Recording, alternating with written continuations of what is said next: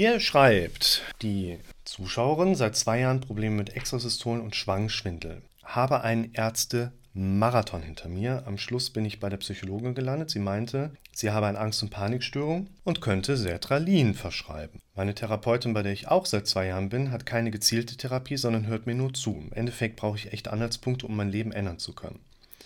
Schöne Grüße aus Österreich und mit diesem Video eine gute Antwort nach Österreich. Willkommen zum Podcast für mentale Gesundheit, Zufriedenheit und Wohlbefinden. Ich habe so ein paar Aspekte, die ich hier mal rausfischen mag. Die Möglichkeit, jetzt über wenig Gesagtes viel im Gegenüber auszulösen, ist naturgemäß sehr schwierig, weil wir Menschen eben nicht auf die richtigen Argumente hören. So siehe Impfstoff, ja, kommen wir später zu. Wir glauben an das, was wir am häufigsten gehört haben. Und hier gibt es eine sehr repräsentative Erfahrungsebene, die viele andere Menschen in diesem Sinne auch schon geteilt haben. Was meine ich damit? Es gibt unheimlich viele Menschen, die das Problem mit dem Schwangschwindel kennen, die das Gefühl haben, sie hätten Extrasystolen. Ne? Wir sind ja jetzt hier auch in einem ähm, Bereich drin, wo ich schon ein Video dazu gemacht habe. Sind das überhaupt Extrasystolen? Kann man die so deutlich spüren? Wenn ja, wenn nein, wie gehen wir damit weiter um? Also wir haben hier eine relativ typische Symptomatik einfach bei dieser Zuschauerin. Aber das Interessante ist, ich habe einen Ärztemarathon hinter mir. Und das haben auch schon viele Patienten erlebt. Viele Patienten gehen erstmal zum Hausarzt, der sagt, oh ja, das ist eine, müssen wir erstmal ausdiagnostizieren, was das sein könnte. Typischerweise ist der Hausarzt ich habe jetzt nichts gegen Hausärzte und ich weiß auch nicht, wie das in Österreich funktioniert. Da kenne ich nur einen Bergdoktor und der kann ja alles, so nach dem Motto. Aber normalerweise ist der Hausarzt der jemand, der einfach das meiste Ungefährliche erstmal gut im Griff hat und schreibt krank. Heißt auch, der verweist ab einer gewissen Schwierigkeit halt naturgemäß weiter. Dafür ist der Hausarzt ja auch da, dass er sagt, kardiologisch abklären lassen, neurologisch abklären lassen, psychiatrisch abklären lassen, orthopädisch abklären lassen dass man also vom Hausarzt relativ schnell weiterverwiesen wird, ist erstmal okay. Was machen die Ärzte jetzt? Die Ärzte gehen jetzt hin und diagnostizieren nicht von ungefährlich zu gefährlich, sondern von gefährlich zu ungefährlich. Das bedeutet, der Hausarzt sagt erstmal, Sie sind jetzt jung, Sie sind sonst gesund, Ihre Kopfschmerzen werden von der Wahrscheinlichkeit her nicht von einem Hirntumor kommen, gehen Sie nach Hause, gucken Sie sich ein bisschen die Natur an und dann wird das schon besser werden wahrscheinlichkeitsorientierte medizinische Herangehensweise. Wenn man jetzt zum Facharzt geht, dann geht der ja nicht hin und sagt, Sie haben vielleicht ein Stresssymptom, sondern der sagt erstmal, ah, okay, hier äh, Schwangschwindel, da müssen wir jetzt erstmal von oben herab, das Gefährlichste ist quasi und wahrscheinlichste so Morbus Minier, vielleicht sogar Hirntumor und dann gehen wir mal so ein bisschen drunter. Ja, auch gerade so Extrasystolen, wenn sie was im Herzen haben, vielleicht haben sie Vorhofflimmern, kann man kardiologisch mal drauf gucken lassen, weil so ein Vorhofflimmern ja ganz gerne auch mal eine Emboliegefahr lostritt und die dann mit einem Schlaganfall einhergehen kann. Und so denken Ärzte korrekterweise dann im versorgenden medizinischen System von gefährlich nach ungefährlich, wenn es um die Fachärzte geht. Die gucken erstmal nach dem Gefährlichen, diagnostizieren das aus oder schließen das per differentialdiagnostischem Vorgehen auch aus und können damit sagen, also das Gefährliche, was ich hier vielleicht drin sehen könnte, ist es Gott sei Dank nicht. Alles Gute. So, dann stehst du als Betroffene quasi da hast ein Problem, wo der Kardiologe sagt, ja, aber so ein paar Exosystolen sind ja okay, ein gesunder Mensch darf die haben, stressbedingt kann man die schon mal sehen, kann man ja sowieso sehen, ist ja okay. Ne? So ihr Lidschlag ist ja auch manchmal sehr äh, zeitverzögert und manchmal sehr häufig. Nur dann stehst du als Betroffener da und denkst, ja, aber mein Symptom ist ja immer noch da. Und hier haben wir halt eine Symptomebene, die typischerweise eben nicht von Ärzten adäquat behandelt werden kann. Weil wir in unserem heutigen Modell von Medizinversorgung Fachärzte haben, die das Gefährliche ausschließen und dann haben die ihren Job gemacht und dann haben die ihren Job auch gut gemacht. Und ein Hausarzt beispielsweise an dieser Thematik einfach nicht die Zeit hat und das Budget seitens der Krankenkassen hat, sich adäquat darum zu kümmern.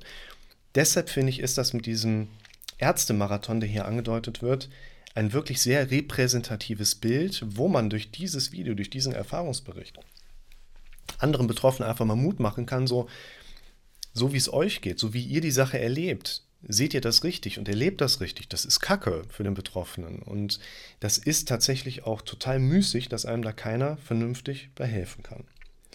Dass dann jemand beim Psychologe landet, oder hier als Psychologin, ist ja eigentlich auch erstmal richtig. Ne? Also ihr müsst auch bedenken, so eine psychosomatische Diagnose nach ICD-10 bedeutet auch nach den Kriterien, dass eine Symptomanwesenheit von mehr als zwei Jahren besteht.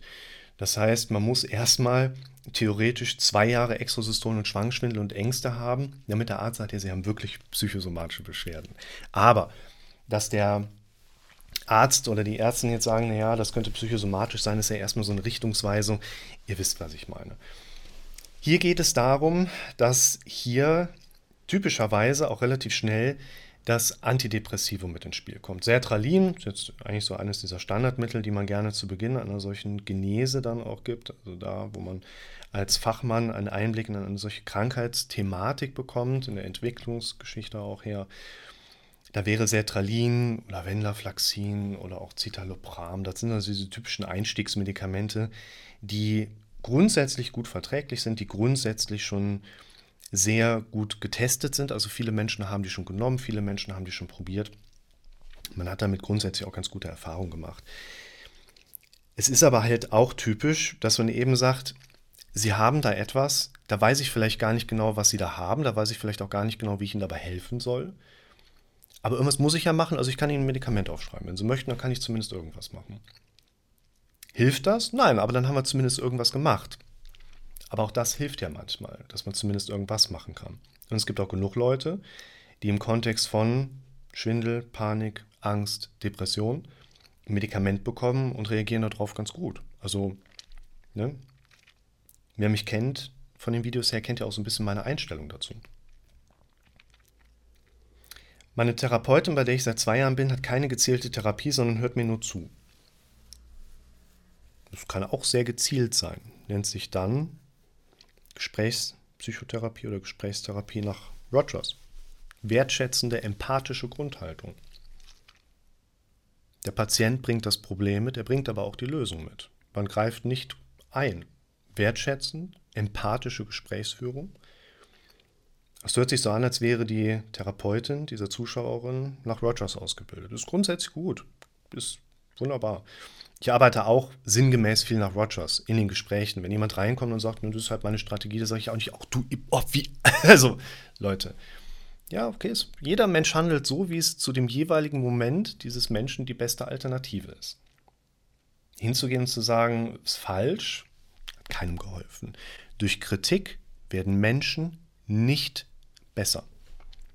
Grüße gehen raus in unser Schulsystem.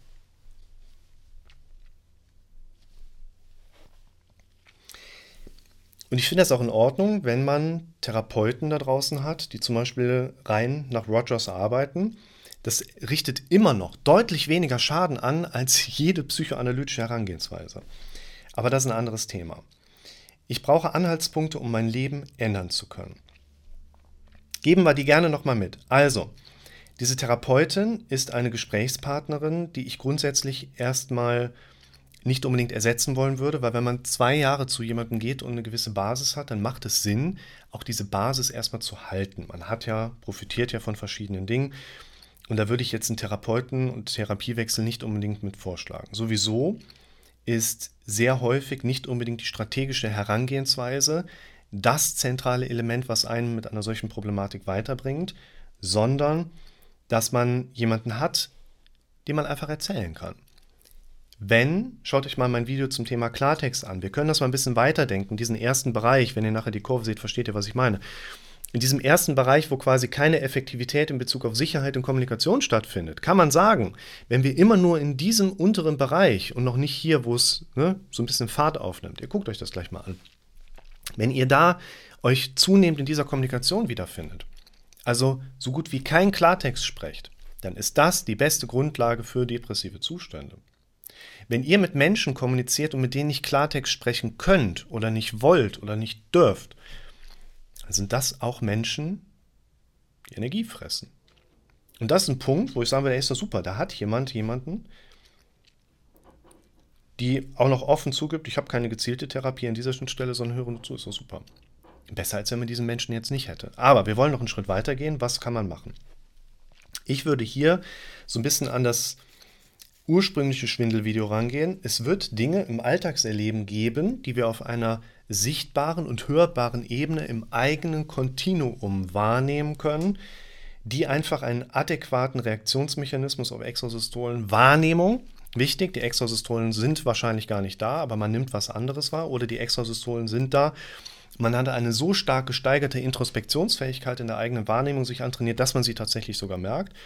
Auch typischerweise dieser Schwangschwindel ist eine Angelegenheit, wo es mir halt ganz wichtig ist, ich will mich ja auch nicht in die Praxis setzen und sagen, ja, ich habe das mit dem Schwindel schon mal gehört.